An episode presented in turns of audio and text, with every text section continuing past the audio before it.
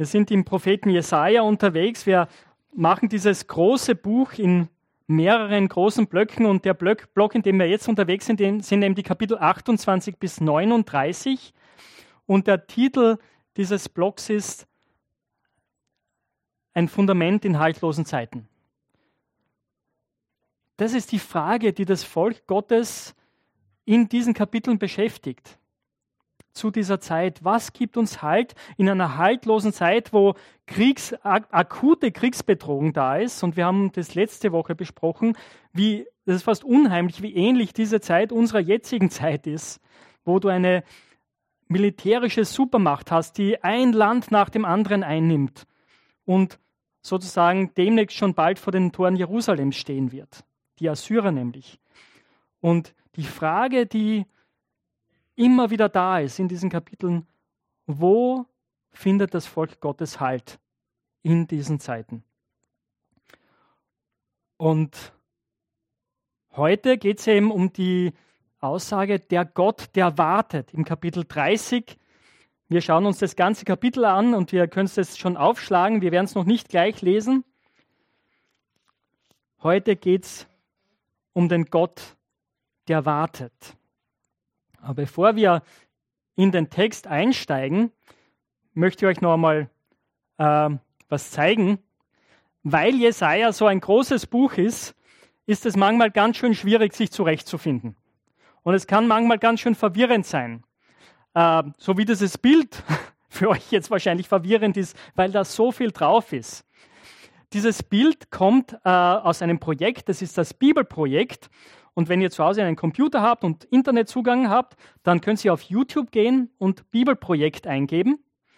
Und wir werden das auch auf unserer Homepage verlinken. Und dort gibt es Videos zu sehr, sehr vielen biblischen Büchern. Unter anderem zwei Videos über das Buch Jesaja. Ja, weil es eben so ein langes Buch ist, 66 Kapitel, gibt es da zwei Videos, die uns helfen, das Buch zu verstehen, die verschiedenen Blöcke zu verstehen. Weil es gibt Teile, oder, die, die sind uns sehr geläufig. Kapitel 8 oder 7 lesen wir oft in der Weihnachtszeit und Kapitel 53 ist eines, das wir auch gut kennen, wo es um den Leiden Gottesknecht geht. Aber oft so zwischendrin sind wir recht verloren und es hilft uns dann dabei. Und wir sind in dem Block da unten, ich versuche jetzt nicht mit dem Pointer, aber äh, der Aufstieg und Fall Jerusalems, also Kapitel 28 bis 39, das ist der Block, den wir uns jetzt gerade miteinander anschauen. Und auch wenn ihr euch mit diesen Kapiteln beschäftigt und vielleicht auch einen Kommentar mal gelesen habt, da gibt es auch manchmal unterschiedliche Sichtweisen. Worum geht es jetzt in diesen Kapiteln? Wann spielen all diese Sachen, die wir hier lesen? Und es gibt einige, die sagen, ja, das sind alles Sachen, die, die erst noch kommen werden. Ja? Wir warten darauf, dass sich diese Dinge erfüllen. Äh, meine Sichtweise ist es nicht ganz. Äh, ich glaube, was Jesaja hier macht, vor allem in Kapitel 28 bis 35, ist, dass er, dass er eine theologische Sichtweise zu seiner Zeitgeschichte gibt. Zu den Dingen, die gerade passieren, so in den Jahren 710 bis 701 vor Christus, wo eben die Assyrer zuerst Samaria einnehmen und dann auch Juda bedrohen, wo es in Juda eine Rebellion gegen Assyrien gibt und wir werden uns das heute noch genauer anschauen. Aber diese Kapitel geben uns dann eine theologische Sichtweise auf diese Dinge. Und gleichzeitig, wie das sehr oft passiert bei den Propheten und auch bei Jesaja, es ist so, wie wenn man durch ein Fernrohr schaut und eine unterschiedliche Brennweite einstellt. Immer wieder verstellt er das Objektiv und schaut in die ferne Zukunft. Das heißt, diese theologischen Aussagen haben nicht nur Bedeutung für das Volk Gottes zu seiner Zeit, sondern auch für uns heute und für eine Zeit natürlich eben, auf die wir auch noch warten. Ja, aber ich denke, es ist immer beides da. Diese Worte, die wir hier lesen, waren auch für das Volk damals schon bestimmt. Es ist das Wort Gottes für das Volk damals und auch für uns heute. Okay? Und so möchte ich jetzt mit euch in den Text einsteigen und möchte zuerst auch da einsteigen, wo der Alex eingestiegen ist, äh, bei Vers 18 und 19 und uns diese Verse vorlesen. Also Jesaja Kapitel 30, die Verse 18 und 19. Der Herr wartet sehnlichst darauf, euch wieder gnädig zu sein. Er schreitet ein und hat Erbarmen mit euch. Denn der Herr ist ein Gott des Rechts. Glücklich sind alle, die auf ihn warten. Der Berg Zion wird wieder bevölkert sein. In Jerusalem muss niemand mehr weinen. Wenn ihr um Hilfe ruft, ist Gott euch gnädig. Sobald er euch hört, antwortet er. Das sind großartige Worte oder Worte des Trostes, Worte der Ermutigung, Worte des Heils. Aber sie beginnen mit einer interessanten Aussage, oder? Nämlich, dass Gott wartet. Gott wartet. Und die Frage ist, warum? Ja, warum sind diese, ist diese Zeit des Heils nicht jetzt schon da? Warum können, das, können Sie das nicht jetzt schon erleben? Und das schauen wir uns jetzt in der Predigt an, in diesen drei Abschnitten. Zunächst die Frage, warum wartet Gott? Das sind die Verse 1 bis 17. Dann, was will Gott? Die Verse 18 bis 26. Und wo wirkt Gott? Da schauen wir uns nochmal das ganze Kapitel an, aber auch eben den Schluss. Ja? Und diese Folie lasse ich jetzt oben, die begleitet uns. Und so habt ihr auch ein bisschen Orientierung, wo sind wir gerade. Also Gott ist ja Gott, der wartet, der wartet, um seinem Volk gnädig zu sein. Aber die Frage ist, warum wartet Gott? Und die Antwort finden wir in den Versen 1 bis 17. Und es sind zwei Antworten, die hier gegeben werden. Zunächst in den Versen 1 bis 7 wartet Gott, weil sein Vertrauen, weil, weil sein Volk, das Volk Israel in Juda, sein Vertrauen auf die falschen Dinge und auf die falschen Verbündeten setzt. Gott wartet, weil sein Volk sein Vertrauen auf die falschen Verbündeten setzt. Und jetzt schauen wir uns diese Verse 1 bis 7 an. Ich lese hier mal 1 bis 5 vor. Wehe den starrsinnigen Kindern,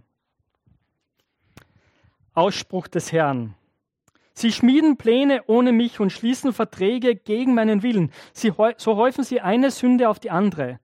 Ohne mich zu fragen, machen sie sich auf den Weg nach Ägypten. Sie suchen Sicherheit beim Pharao und Zuflucht im Schatten Ägyptens. Doch der Schutz des Pharao wird eine einzige Enttäuschung für euch sein. Ihr findet keine Zuflucht im Schatten Ägyptens, sondern werdet im Stich gelassen. Zwar sind Beamte des Pharao nach Zoan gekommen und seine Boten haben Hanes erreicht, doch bitter enttäuscht wurden alle, die sich mit diesem nutzlosen Volk einließen. Ägypten bringt keine Hilfe und keinen Nutzen, sondern nur Schimpf und Schande. Das Problem des Volkes ist, dass sie statt auf Gott, auf ihren Gott zu vertrauen, auf politische Allianzen auf politische Manöver vertrauen.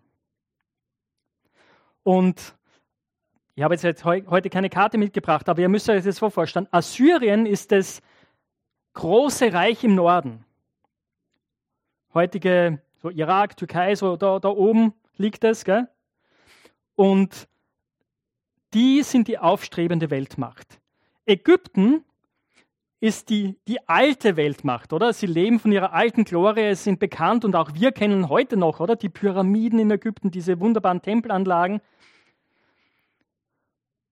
Und zwischen den beiden liegt eben das Volk Israel, einige andere kleinere Völker, die, die Levante nennt man diese Gegend, ja, diese östliche Mittelmeerküste. Natürlich, wenn du zwischen zwei so großen Reichen liegst, dann bist du immer der bevorzugte Schlachtplatz dieser Wahl. Gell?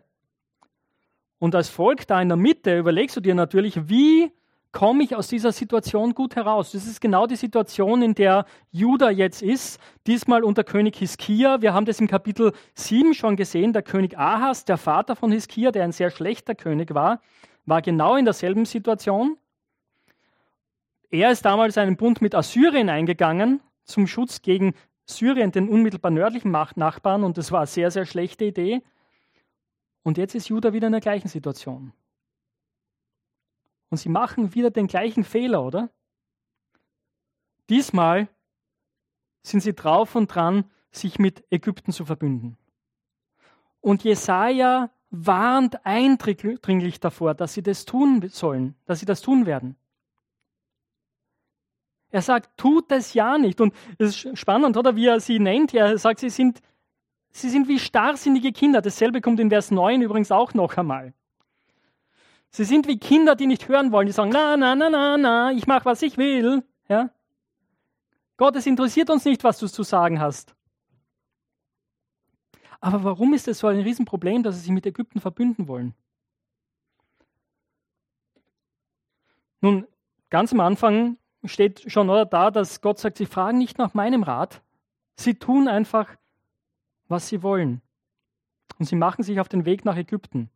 Ägypten ist natürlich jene Nation, die Israel unterdrückt hat, versklavt hat, vernichten wollte.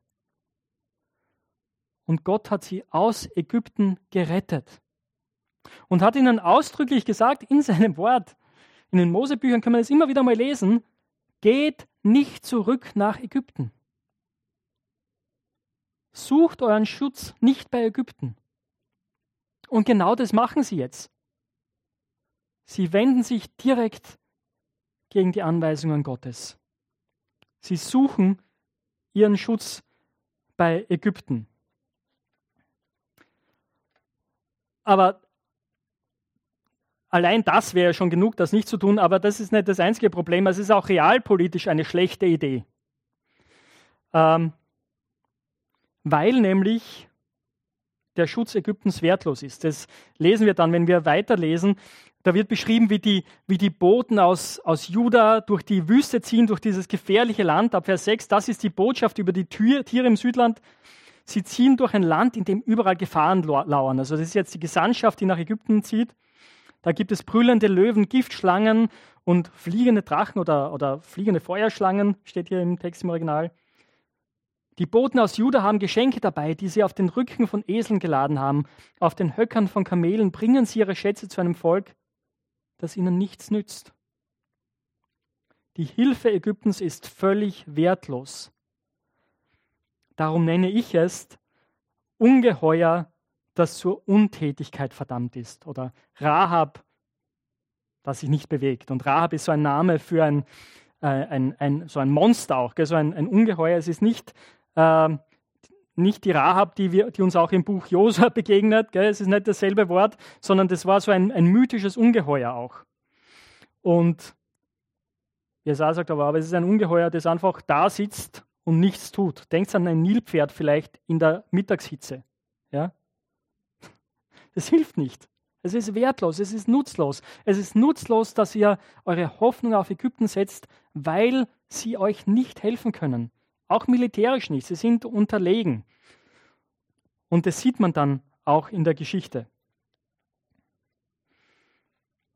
Also sie nehmen diese schwierige Reise auf sich, die absolut umsonst ist. Das ist das Erste. Sie setzen ihre Hoffnung auf den falschen Verbündeten. Das Zweite ist, sie vertrauen auf den Falschen, weil sie auch nicht bereit sind, auf Gottes Offenbarung zu hören. Das sind die Verse 8 bis 17. Hier bekommt Jesaja zunächst einen, einen, Auftrag. Gott sprach: Komm, nimm dir eine Tafel, schreib die Botschaft auf, sodass es jeder sehen kann. Ritze sie als Inschrift ein, damit sie für immer erhalten bleibt. Denn die Israeliten sind ein widerspenstiges Volk, lauter missratene Kinder. Auf die Weisung des Herrn wollen sie nicht hören. Zu den Sehern sagen sie, verschont uns mit euren Visionen. Zu den Propheten sagen sie, offenbart uns nicht, was wahr ist. Sagt uns nur, was uns schmeichelt. Täuscht uns ruhig mit euren Offenbarungen. Weicht ab vom rechten Weg. Verlasst den richtigen Pfad. Lasst uns in Ruhe mit dem Heiligen Israels. Sie sagen zu den Propheten, wir, wir wollen das Wort Gottes nicht hören. Wir wollen eure ständigen Ermahnungen nicht hören, eure Aufrufe zur Umkehr. Hört auf, über Sünde zu reden ständig. Wer soll denn das aushalten? Wir wollen Botschaften hören, die uns aufbauen, die uns helfen, unser ganzes Potenzial freizusetzen. Wirklich zu sein, wer wir sind. Auf Englisch hat es vor Jahren mal das Lied gegeben, Tell me lies, tell me sweet little lies, oder? Das ist so, sag mir Lügen, sag mir süße Lügen. Das ist so die Haltung. Und es ist erstaunlich, wie modern das klingt, oder? Das ist auch das, was wir hören, oder? Solange wir als Christen angenehme Botschaften bringen, Botschaften, die irgendwie zur Selbstverwirklichung dienen, die Leute beruhigen, ist alles gut. Aber wenn wir über Sünde und über Gericht reden, oh, dann wird es schwierig. Lasst uns in Ruhe mit dem Heiligen Israels. Das ist das, was das Volk da sagt.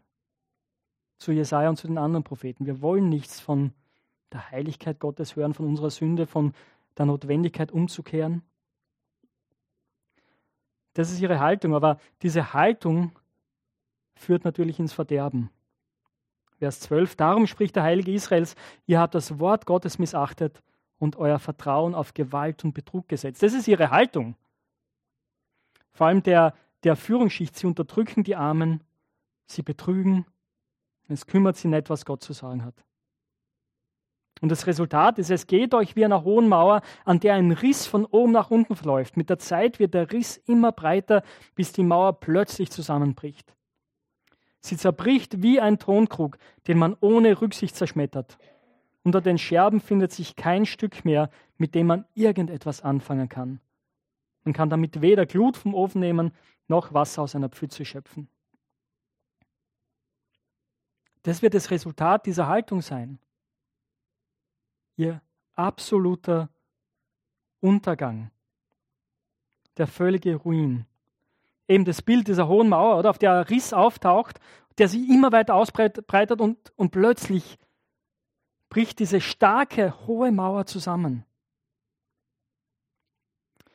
Und eben die Leute in Jerusalem, die in dieser Festungsstadt waren, für die die Mauern ihr Schutz waren, das ist ein sehr deutliches Bild, oder?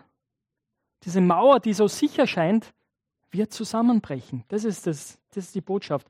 Das Tongefäß wird so gründlich zerschlagen werden, dass man überhaupt nichts mehr damit anfangen kann. Das ist die warnende Botschaft des Propheten. Aber, aber, und es begegnet uns immer wieder im Propheten Jesaja, die Botschaft von Gericht und Gnade miteinander. Aber es gibt einen Ausweg, oder? Vers 15. So sprach Gott, der Heilige Israels, wenn ihr umkehrt und still seid, werdet ihr gerettet. Wenn ihr Ruhe bewahrt und Vertrauen habt, seid ihr stark. Wenn ihr auf Gott wartet, wird das eure Rettung sein. Das ist die Botschaft der Hoffnung. Doch, tragischerweise, doch das wolltet ihr nicht. Stattdessen habt ihr gesagt, nein, auf Rossen wollen wir dahin rasen. Das ist wieder die, die Militärmacht Ägyptens, ja? die, die neueste Innovation in der Kriegsführung, die Pferde. Darauf vertrauen wir. Da ist unsere Kraft. Darum werdet ihr rasend die Flucht ergreifen. Auf Rennpferden wollen wir reiten. Darum werden eure Verfolger euch überrennen. Es wird nichts nützen. Aber trotzdem gehen sie starrsinnig in diese Richtung. Und deswegen sagt Gott, tausend von euch werden fliehen, wenn ein Einzelner sie bedroht. Vor fünf Feinden lauft ihr alle davon, bis nur noch ein kümmerlicher Rest übrig bleibt. Der steht einsam da wie eine Fahnenstange auf einem Berggipfel oder ein Feldzeichen auf einer Anhöhe. Das ist das Bild der absoluten Niederlage. Oder das Heer ist zerstreut, das ist nur mehr die, die eine Fahne steht da auf dem Hügel, aber es ist niemand mehr da. Und sie fliehen Tausende fliehen vor fünf Leuten. Und es ist tatsächlich eine Umkehrung von dem, was wir im fünften Buch Mose lesen, wo Gott sagt genau das Gegenteil. Wenn ihr mir vertraut, dann wird eine Handvoll von euch Tausende in die Flucht schlagen. Ihr müsst keine Angst haben. Und hier hat sie das genau umgekehrt. Also warum wartet Gott mit seiner Gnade? weil sein Volk nicht hören will. Weil sie den Falschen vertrauen, weil sie sein Wort missachten. Und das bringt uns jetzt zum zweiten Abschnitt. Was will Gott? Was ist sein Ziel? Was ist sein Plan? Und wiederum gibt es zwei Antworten. Und die erste ist ja, er will ihre gegenwärtige Misere umkehren. Er will ihre Notlage zum Guten wenden. Und es sind die Verse, der zweite Teil von 19, Vers 19 und dann bis Vers 26. Und ich lese das hier mal vor. Wenn ihr um Hilfe ruft, ist Gott euch gnädig. Sobald er euch hört, antwortet er. Der Herr wird euch in der Not mit Brot sättigen, in der Bedrängnis wird euch mit Wasser versorgen. Er wird sich nicht länger verbergen, sondern euch als Lehrer begegnen. Mit eigenen Augen werdet ihr euren Lehrer sehen. Wenn ihr nach rechts oder links vom Weg abkommt, werdet ihr hinter euch eine Stimme hören. Das ist der Weg, den ihr gehen sollt. Dann werdet ihr eure mit Silber überzogenen Götzen und euer Gold, eure in Gold gekleideten Götterbilder entweihen. Ihr werdet sie wegwerfen wie Abfall und sagen, weg damit. Oder das ist Dreck. Gott wird euch Regen geben, sodass die Saat auf den Feldern aufgeht, das Getreide, das auf dem Acker wächst, wird kräftig und üppig dastehen. Dann grasen eure Herden auf weitläufigen Wiesen, auch den Rindern und Eseln, mit denen ihr eure Felder bestellt, wird es gut gehen. Sie werden würziges Futter fressen, das man ihnen mit Schaufeln und Gabeln hinstreut. Auf allen hohen Bergen und Hügeln und Bech werden Bäche voller Wasser fließen. So wird es sein am Tag der großen Abrechnung, wenn die feindlichen Türme einstürzen. Der Mond wird so hell scheinen wie die Sonne, die Sonne scheint siebenmal heller als sonst. Ein Tag bringt so viel Licht wie eine ganze Woche. Dann verbindet der Herr die Wunden seines Volkes. Er heilt die Verletzungen, die dem Volk zugefügt wurden. Wow. Es beginnt damit, oder, dass Gott sagt, in der Belagerungssituation werde ich euch Brot geben, werde ich euch Wasser geben, werde ich für euch da sein.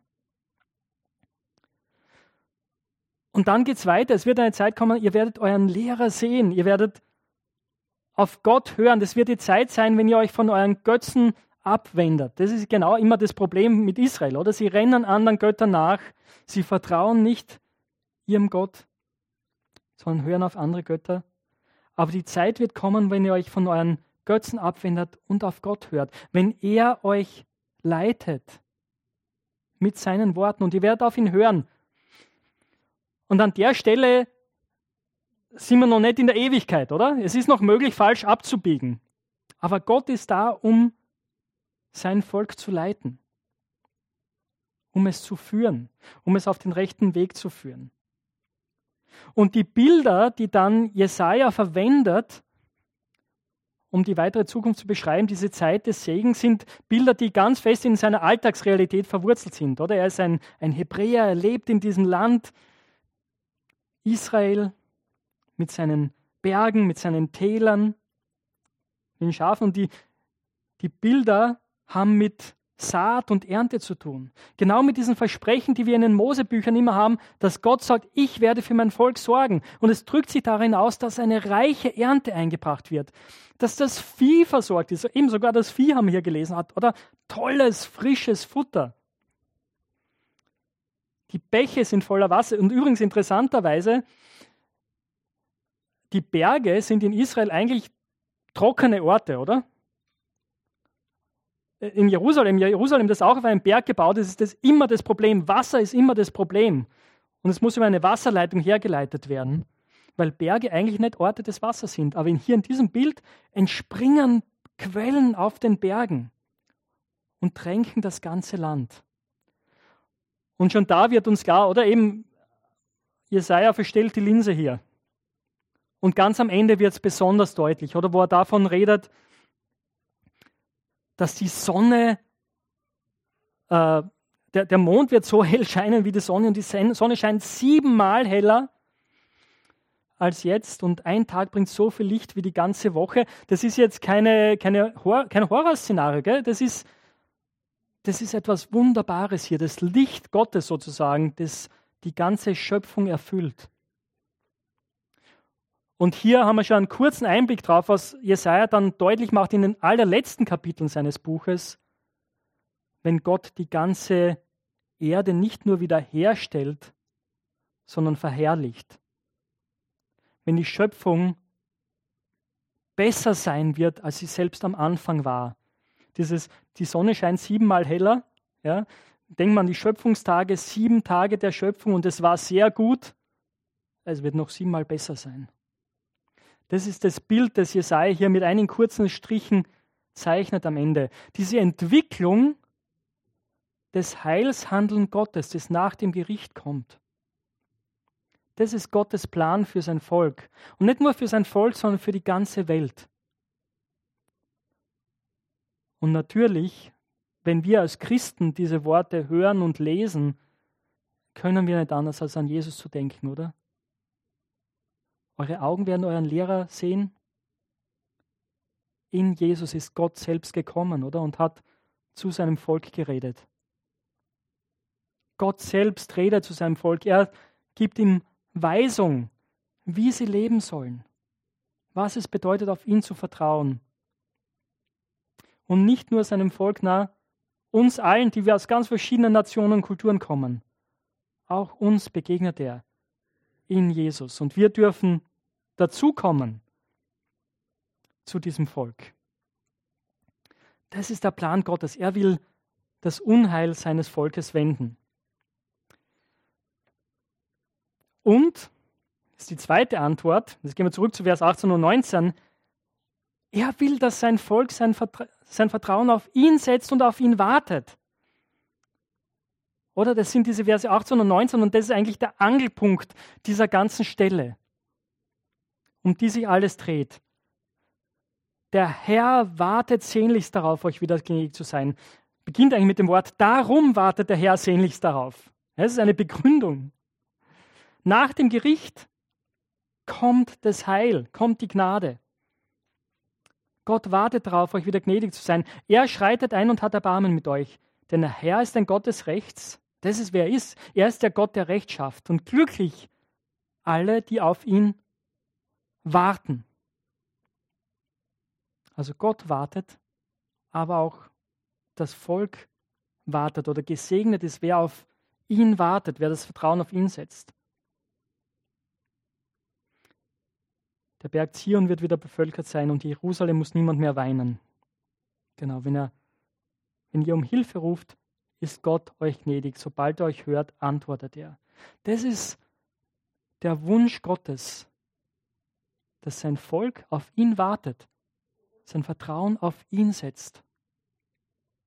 Und das gilt auch uns, oder? Das ist die Herausforderung auch für uns heute in diesen Zeiten, wo so vieles in Schwanken gerät. Dass wir unser Vertrauen auf Gott setzen, auf den lebendigen Gott.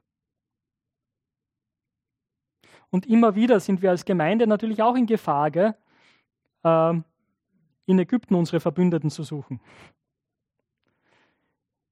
Das ist jetzt nicht politisch gemeint, aber ich glaube, oft geht es uns als Gemeinden so, dass wir denken, wenn wir nur die richtigen Strategien haben, die richtigen Management-Tools, die richtige, den richtigen Internetauftritt oder was immer, dann kommt das Heil Gottes. das stimmt nicht, oder? All diese Dinge können eine Hilfe sein, aber unser Vertrauen müssen wir auf den lebendigen Gott setzen. Auf sein Wort, das er offenbart hat. Hier ist unsere Sicherheit komme jetzt noch zum letzten Punkt. Wo wirkt Gott? Wir haben es im ganzen Abschnitt gesehen. Gott ist dort am Wirken, wo seine Leute zu ihm umkehren. Wo wir unser Vertrauen auf ihn setzen. Dort ist er am Wirken. Er ist dort am Wirken, wo sein Volk nicht länger nach Ägypten läuft, um Hilfe zu suchen. Und ihr Vertrauen auf die die eine oder andere Supermacht setzt, sondern auf ihm. Und er wirkt, wenn er die Feinde und Unterdrücker seines Volkes vernichtet. Und das ist, sind die Verse 27 bis 30. Wir haben einen kurzen, wir haben das kurz schon aufblitzen gesehen, oder? In den Versen, die wir schon gelesen haben, wo es heißt, am Tag der großen Abrechnung, wenn die feindlichen Türme einstürzen. Das heißt, es, die Gnade Gottes hängt auch zusammen mit dem Gericht Gottes über seine Feinde. Und das wird dann deutlich ab Vers 27. Seht nur, der Herr erscheint aus der Ferne, seine Nase schnaubt heftig vor Zorn, seine Lippen beben vor Wut, seine Zunge versprüht loderndes Feuer, sein Atem strömt wie ein reißender Fluss, dessen Wasser den Menschen bis zum Hals reicht. Er schüttelt die Völker in einem Sieb, bis nichts mehr von ihnen übrig bleibt. Er legt ihnen einen Zaum ins Maul und führt sie in die Irre. Ihr Israeliten aber werdet Lieder singen, wie in der Nacht, in der man heilige Feste feiert. Ihr werdet euch von Herzen freuen, wie die Pilger auf dem Weg nach Jerusalem. Unter Flötenspiel werdet ihr zum Gottesberg ziehen, zum Herrn, dem Fels Israels. Das Bild ist von Gott, der, der sich wie ein Krieger erhebt und in die Schlacht zieht. Und alle Völker zittern vor ihm. Und die Erinnerung ist an jene Nacht, als er sein Volk aus Ägypten gebracht hat, oder? Diese erste Passanacht. Und es wird eine Zeit des Jubels sein für sein Volk, wenn Gott sich erhebt, um Gericht zu üben. Dann lässt der Herr seine mächtige Stimme ertönen. Er zeigt seinen Arm, mit dem er zuschlägt. Mit gewaltigem Zorn greift er ein, mit um sich fressendem Feuer, mit Unwetter, Wolkenbruch und Hagel. Das sind wieder die Bilder auch, ähm, die wir kennen vom Berg Sinai, als Gott kommt in seiner Herrlichkeit. Natürlich, wenn Jesaja diese Bilder auch verwendet von Gott als einem Krieger, dann meint er nicht wirklich, also wie, wie die griechischen Götter und die anderen Götter dieser Zeit, dass Gott wirklich so ausschaut, aber er, er scheut sich auch nicht, diese Bilder zu verwenden, gell? Um Gott in seiner Herrlichkeit, in seiner Macht, in seinem Zorn zu beschreiben. Und die Ironie kommt ganz am Ende dieses Kapitels. Assyrien, diese Weltmacht, die jetzt auf dem Weg ist nach Jerusalem. Und um diese Rebellion, in die Juda verstrickt ist, gemeinsam mit Ägypten niederzuschlagen. Diese gewaltige Heermacht ist jetzt unterwegs, um Juda zu vernichten. Und dann heißt es hier, Assyrien ist zu Tode erschrocken, wenn es die Stimme des Herrn hört und seine Stockschläge spürt. Jeder Schlag, den der Herr den Assyrern zufügt, wird begeistert begleitet von Trommelwirbel und Hafenspiel, mit voller Wucht kämpft er gegen sie. Schon seit langem ist eine Feuerstätte bereitet. Sie ist auch für einen König bestimmt. Tief und breit hat man sie ausgehoben. Es gibt jede Menge Holz für den Scheiterhaufen. Der Atem des Herrn setzt ihn in Brand wie ein Strom von brennendem Schwefel. Hört ihr die Ironie, die gewaltige Ironie, dass dieses riesige Heer, das unterwegs ist nach Jerusalem, unterwegs ist in ihr eigenes Grab, zu ihrem eigenen Scheiterhaufen, den Gott vorbereitet hat, weil er die Dinge in der Hand hat. Er wird sein Volk retten und die Feinde des Volkes Gottes vernichten. Er ist der Gott, der wartet und der Gott, der handelt. Er ist der Gott, der uns in seiner Gnade begegnet. Und das erleben wir in Jesus Christus. In Jesus Christus ist dieser Gott gekommen, nicht um uns zu richten, sondern um uns zu retten. Und ich habe schon vorher gesagt, das Gewaltige ist, es gilt nicht nur dem Volk Israel, sondern wir aus den Nationen sind eingeladen, dazu zu kommen und diesen Gott kennenzulernen, unser Vertrauen auf ihn zu setzen. Um dann an jenem Tag, der kommen wird, der Tag, an dem Gott Gericht hält über die ganze Welt, über diese ganze Schöpfung, dass es für uns kein Tag des Zorns sein muss, sondern ein Tag des Heils, ein Tag der Freude, ein Tag, an dem wir jubeln und sagen, endlich, seht unser Gott. Das Warten wird einmal ein Ende haben. Aber die Herausforderung für uns jetzt ist, jetzt ihm zu vertrauen. Und das ist meine Einladung an dich. Kann sein, dass du schon lange mit Gott unterwegs bist. Aber vielleicht gibt es Zeiten, wo jeder von uns in der Versuchung ist, dass wir unsere Hoffnung auf andere Dinge setzen. Dass wir weglaufen von ihm, so wie die, das Volk hier. Komm zurück, vertraue auf Gott, vertraue ihm. Oder vielleicht hast du das noch nie gemacht. Vielleicht kennst du diesen Jesus auch noch gar nicht so richtig. Dann lade ich dich ein, lerne ihn kennen. Stell deine Fragen, schau, ob er wirklich vertrauenswürdig ist. Ich verspreche dir, du wirst nicht enttäuscht werden. Komm, vertraue Gott, warte auf ihn. Ich möchte an dieser Stelle mit uns beten.